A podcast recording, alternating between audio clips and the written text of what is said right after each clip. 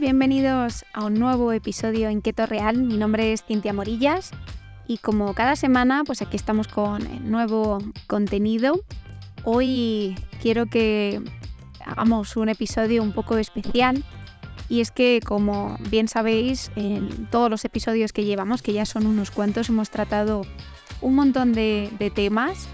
y dándole un poco vueltas también a cómo seguir avanzando en estos eh, episodios para que también nos aporten, eh, nos hemos planteado poder hacer una recopilación de algunos casos reales que a mí me gustaría ir compartiendo con vosotros y que creo que pueden ser interesantes también, porque a veces con las cosas más eh, prácticas, con todo aquello en lo que nos podamos basar de una manera pues mucho más cercana, más fiel, nos ayuda a dar el paso en muchos casos si nos sentimos identificados con, con ello. Por eso que hoy vamos a hablar de un caso real que yo he podido llevar de primera mano en consulta. Esta persona ha hecho varios meses en el programa en Keto Real, cómo fue su aterrizaje teniendo en cuenta que no conocía esta estrategia, quizás solo de oídas, pero tenía muchísimos miedos, muchísimas dudas, muchísimas inseguridades que la limitaban, cómo aprendió, cómo fue capaz de introducirlo con los altos y bajos que supone hacer cualquier tipo de adaptación y cualquier cambio a un programa alimentario además de, bueno, pues eh, por su perfil y por sus circunstancias, pues cómo lidiar con esas ansiedades, con esos temas más emocionales que a veces también nos afectan un montón, cómo cambiar en sí hábitos y, su estilo de vida para incorporar deporte, em, dejar de fumar, bueno, pues un montón de cambios que al final iban a ser la noche y el día, que eran cosas em,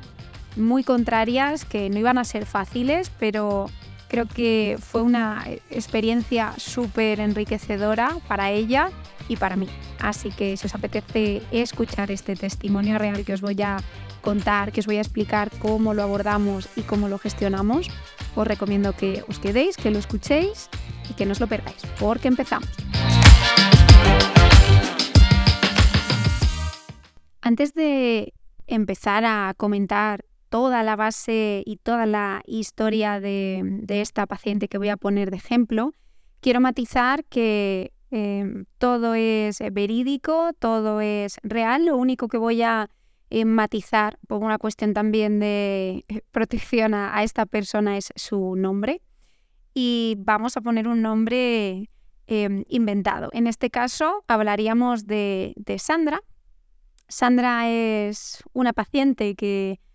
hasta empezar con nosotros, pues había estado lidiando con problemas de salud relacionados con su dieta durante años y ella observaba que su vida estaba llena de altibajos, desde la energía que le faltaba para disfrutar de las actividades en familia, con sus hijos, con amigos, hasta una serie de problemas o manifestaciones digestivas que la incomodaban después de mm, cada comida. Ella había empezado a fumar desde muy jovencita, que era algo que también quería dejar. Desde hace años, por eh, los temas de embarazo, pues no pudo eh, mantener una rutina activa, no pudo continuar su ritmo de ejercicio habitual y esto también le había generado esos cambios. Aparte, eh, el propósito de, como os digo, querer dejar de fumar, ella notaba que le generaba mucha más em, ansiedad. Esta mm, persona nos ubica a través del podcast, justamente a través de esta vía,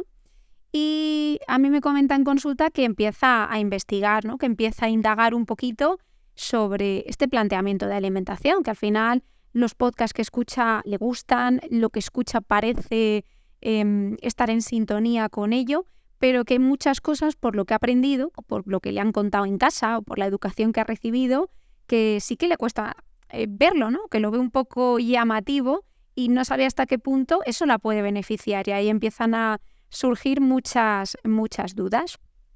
Eh, empieza a haber opiniones, a ver que mucha gente que, como ella, pues refiere tener problemas digestivos y que al empezar el programa, en cuestión de las primeras semanas, ese primer mes, mucha gente ya habla de esos beneficios, de esos eh, cambios. Y que eso fue un poco lo que la motivó realmente a decidir, ostras, no pierdo nada, voy a empezar por un mes,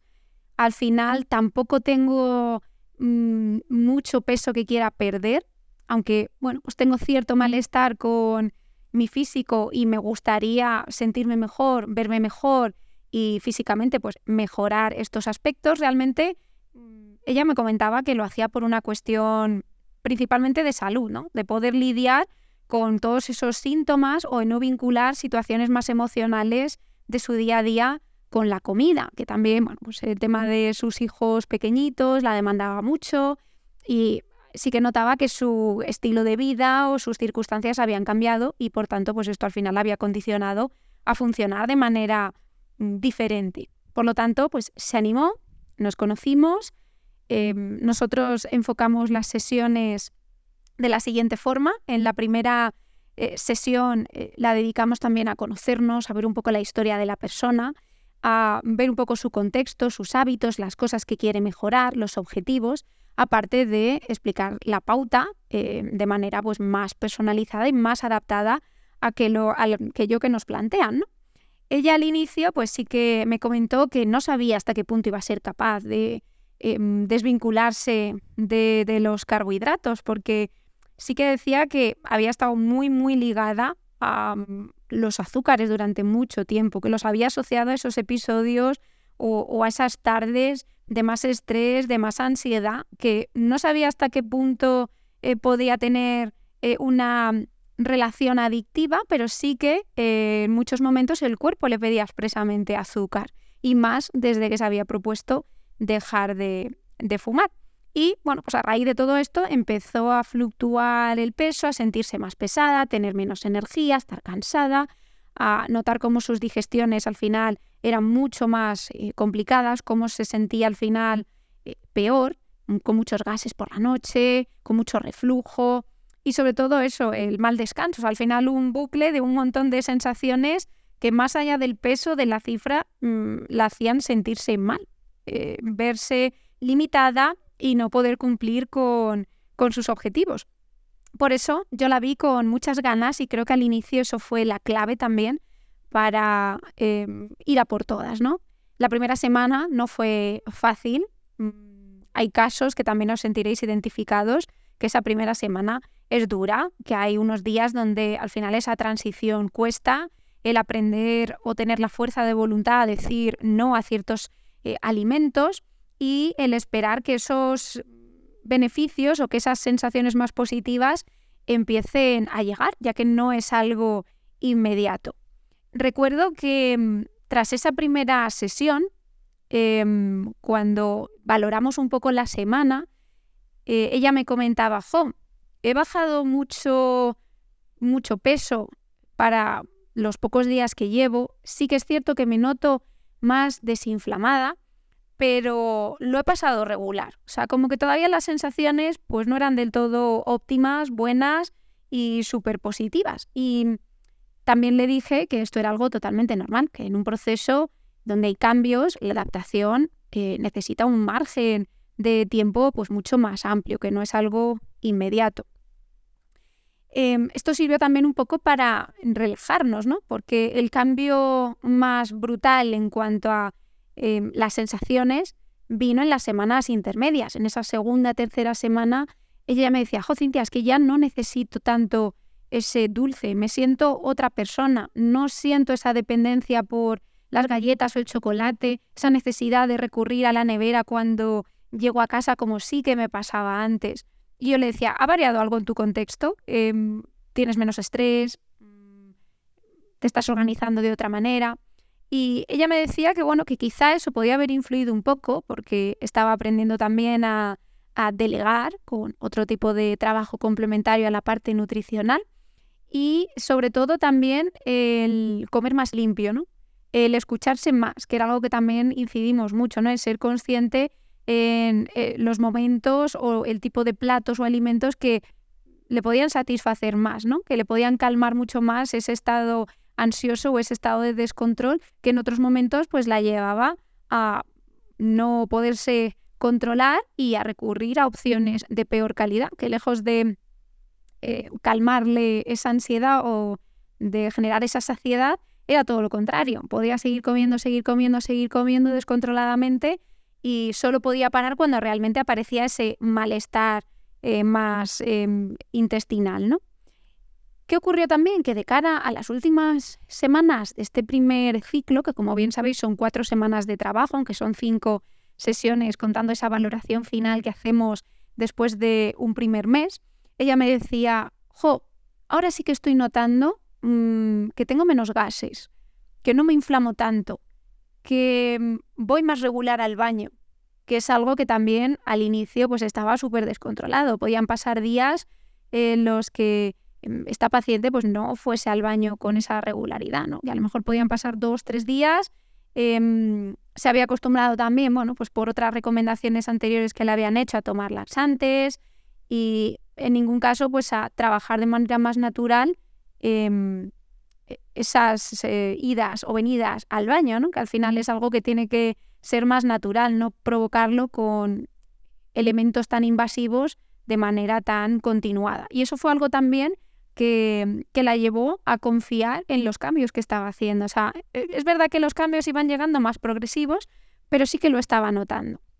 Y aparte, la sensación de ligereza, bienestar y eh, la bajada de, peso, de, volumen graso, también era más que evidente. Pero sí que había algo que todavía mm, no terminábamos de, ubicar y era el tema de la energía. Todavía se seguía sintiendo un poco cansada, o sea, eh, quizá con los ritmos eh, circadianos mm, alterados, porque notaba mucha energía al final del día, se notaba muy activa, que le costaba mucho meterse en la cama y poder conciliar el sueño, y sin embargo, por las mañanas, todo lo contrario, esa baja energía, esa pesadez del cuerpo, le costaba mucho enfrentarse a empezar un, un nuevo día, y eh, tenía que tirar pues al final de elementos como el café, ¿no? Porque también era algo que tenía muy asociado a si me levanto y no me tomo el café por la mañana, em, no me siento del todo bien. Es verdad que la semana en la que planteamos los ayunos, al inicio le dio mucho miedo y como venía también de temas de mm, ansiedad, yo en este caso pues eh, le recomendé que mejor no hiciese ayuno, que era preferible que tuviese un margen de tomas ordenado, controlado para regular esa ansiedad y que ya más adelante, como ella al final tenía pensado eh, prolongar esto y, estar más tiempo, porque era algo que, quería trabajar conjuntamente, no quería verse sola, sabía que no estaba preparada para hacer todo este proceso sin un acompañamiento, decidimos hacerlo más adelante. ¿Y qué ocurrió en el segundo mes? Que lo que hicimos es reforzar la estrategia que había aprendido, ni siquiera metimos novedades. Ella quería consolidar también todo lo aprendido, reforzar esto, seguir viendo que mm, ya una vez sabía las cosas era capaz de mantenerlas, capaz de interiorizarlas, de compaginar esto con la vida social, con los eventos, con eh, las salidas con amigos, em, momentos en familia.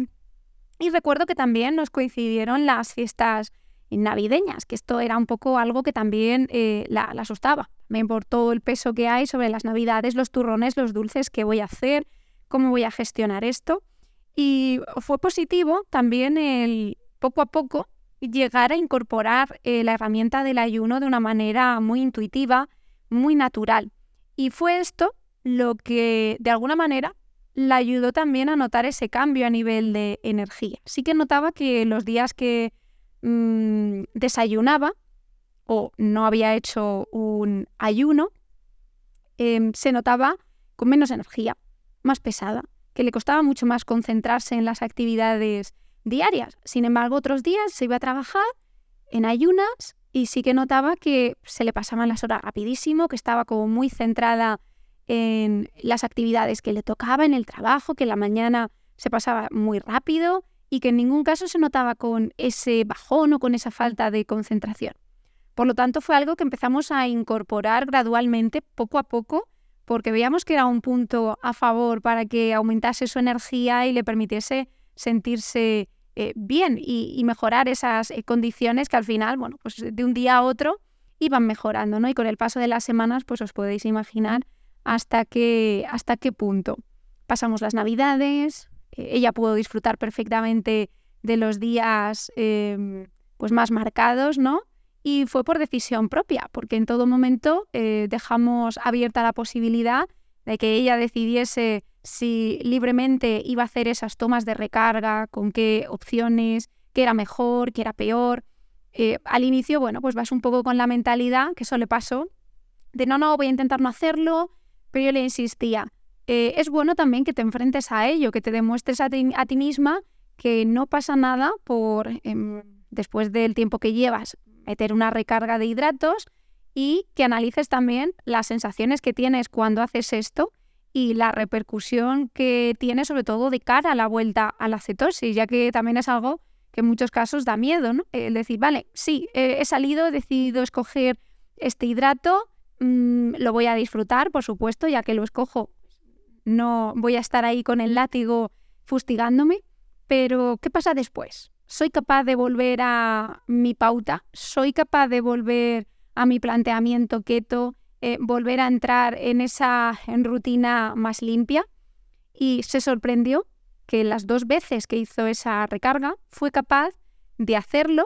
y en ningún caso tuvo esa sensación de gula o descontrol como para mm, romper o tirar por alto todo lo que había conseguido anteriormente. Eso fue un refuerzo súper positivo, porque anteriormente em, siempre habíamos comentado que en estos casos habían sido los que la habían llevado hacia atrás, ¿no? A frustrarse, a ver que había vuelto al punto del inicio, que se había descontrolado muchísimo, no solo un día, sino varios días, en varias ocasiones, con opciones de peor calidad, e incluso mm, que al final se sentía mal y eso la llevaba en muchos casos a abandonar. ¿Qué ocurrió en este caso? La preparación previa. Es algo que también comentamos. El llegar a ese punto de la Navidad, enfrentándonos previamente, planificando, teniendo opciones, contemplando todas las opciones posibles que podían pasar y cómo las íbamos a abordar. Eso la hizo tener mucho más control, que fue lo que marcó la diferencia con respecto a situaciones anteriores en las que había ocurrido todo lo contrario, como comprenderéis, porque había sido una actuación o una decisión pues eh, mucho más impulsiva, mucho más inconsciente. Ahí no había habido ni una planificación, ni un pensamiento de qué voy a escoger y si pasa esto y si pasa esto otro. Y muchas veces el anticiparnos, el tener en cuenta las decisiones que vamos a tomar, nos ayuda un montón a llegar a, un buen término y sobre todo a aprender. Porque a nosotros lo que nos interesa no es solo Em, conseguir los resultados, ¿no? Eh, la meta de peso, la meta de volumen, la meta en bioimpedancia, en porcentajes. Sí, eso está bien, pero no lo es todo. No nos vale llegar a la cifra a toda costa si las sensaciones em, que nos llevan a ese punto no son buenas, si no estamos aprendiendo a escuchar nuestro cuerpo y a conseguir esas herramientas para poder gestionar situaciones de este tipo. Claro, ¿qué vino después? Después de esas navidades, eh, la gente del entorno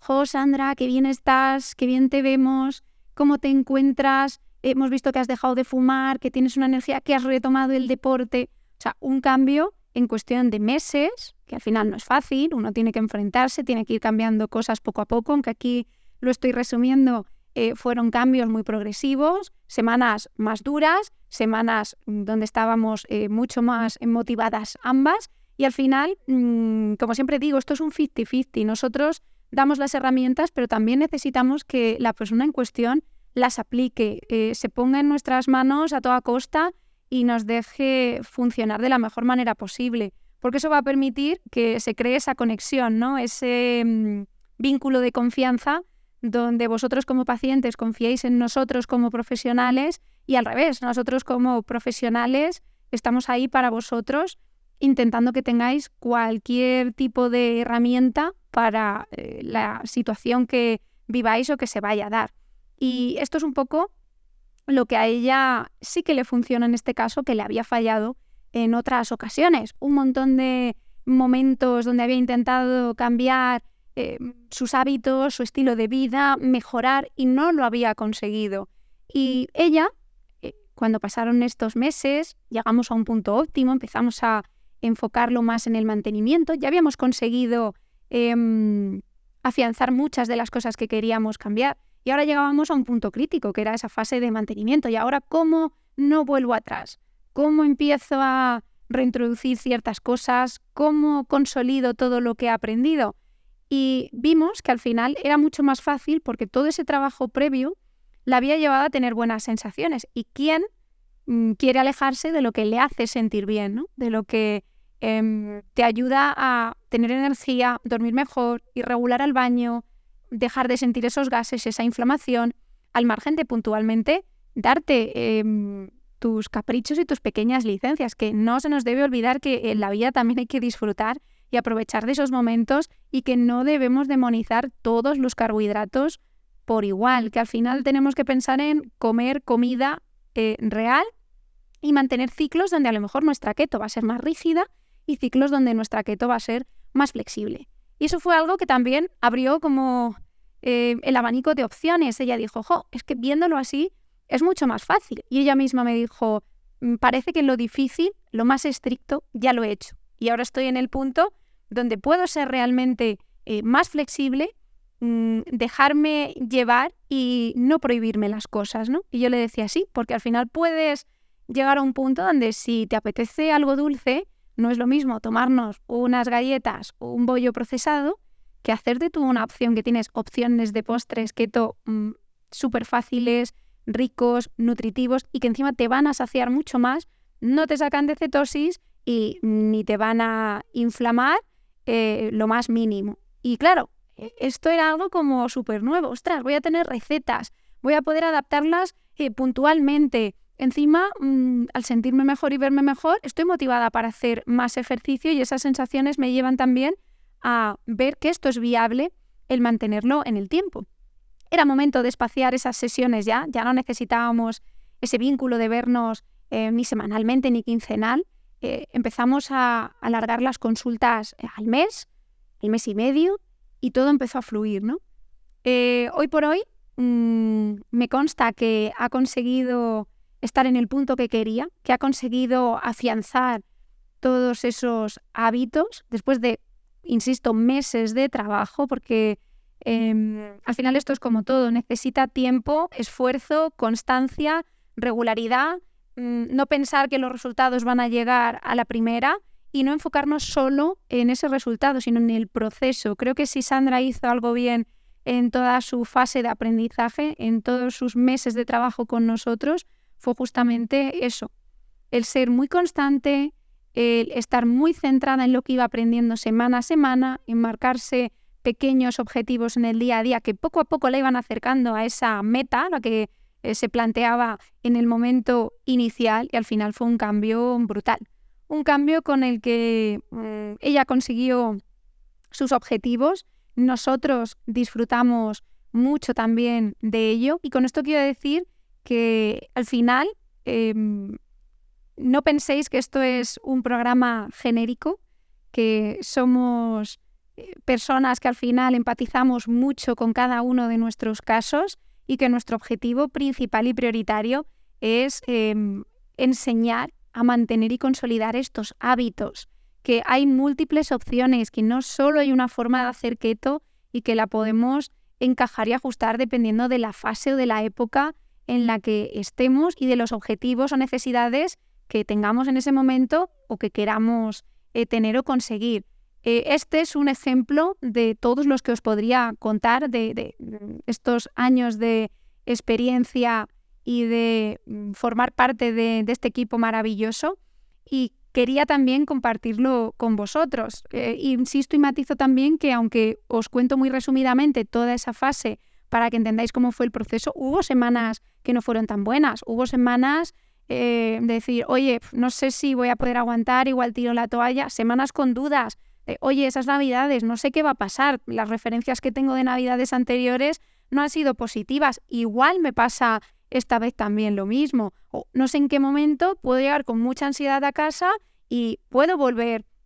a las andadas, ¿no? Puedo volver a ese hábito que tenía tan, tan, tan reforzado. Entonces, esto, eh, que nadie se piense que es un cambio de la noche a la mañana, estos son meses de trabajo y, y al final las cosas se consiguen cuando uno pone interés, es constante y se esfuerza. Y sobre todo mm, se deja guiar también por profesionales que le puedan ayudar, porque es también muy importante eh, trabajar de la mano de alguien que te escucha, que te apoya, que te da esas herramientas, aparte de toda la parte nutricional, por supuesto, pero al final esto eh, generas un gran vínculo, ¿no? Son muchas semanas, meses compartidos con un montón de pacientes que pasáis por nuestras manos y os queremos mm, tratar con todo el mimo, con todo el cariño, con todo el cuidado, como ya sabéis. Y para los que estéis ahí pensando eh, si me animo, si no me animo, pues creo que este episodio puede ser muy útil para que tengáis eh, de esta forma pues un testimonio de primera mano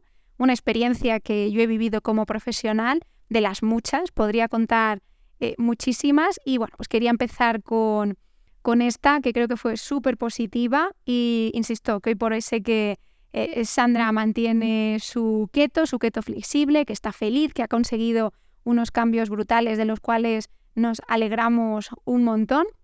Y que ha visto que es posible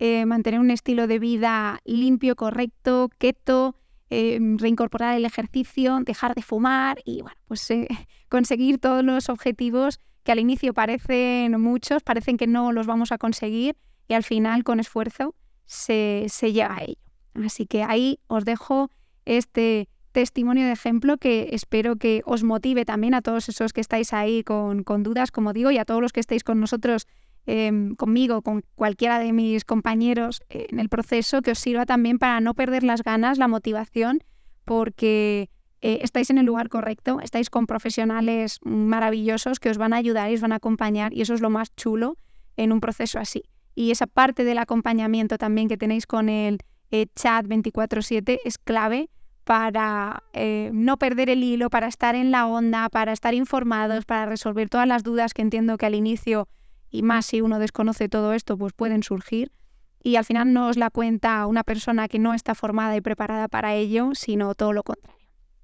Así que hasta aquí llego con este episodio. Muchas gracias por estar ahí cada semana y como siempre recordad que trabajamos con las tiras eh, para medir cetonas luz keto, que las podéis solicitar desde Amazon para todos aquellos que mantengáis su modelo de alimentación cetogénico, que en muchos casos nos preguntáis eh, recomendaciones de, em, de, estas tiras, pues en relación cantidad, calidad, precio es una súper buena opción y alternativa, así que no os las perdáis y no dejéis de probarlas. Gracias por estar ahí una semana más y nos vemos en un próximo episodio. ¡Feliz semana!